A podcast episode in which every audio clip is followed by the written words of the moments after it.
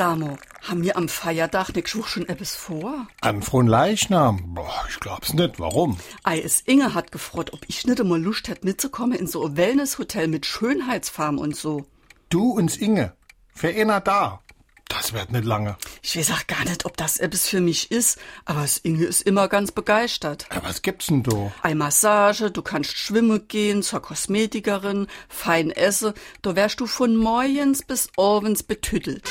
Warum wir so reden. Wie ma schwätze.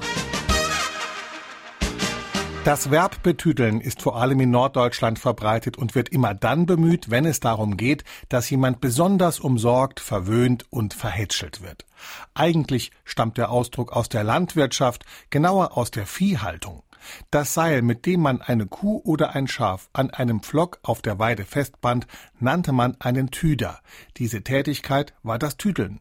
Das heißt, man führte sein Vieh immer zu den Stellen, wo es das beste Futter gab, man betütelte es.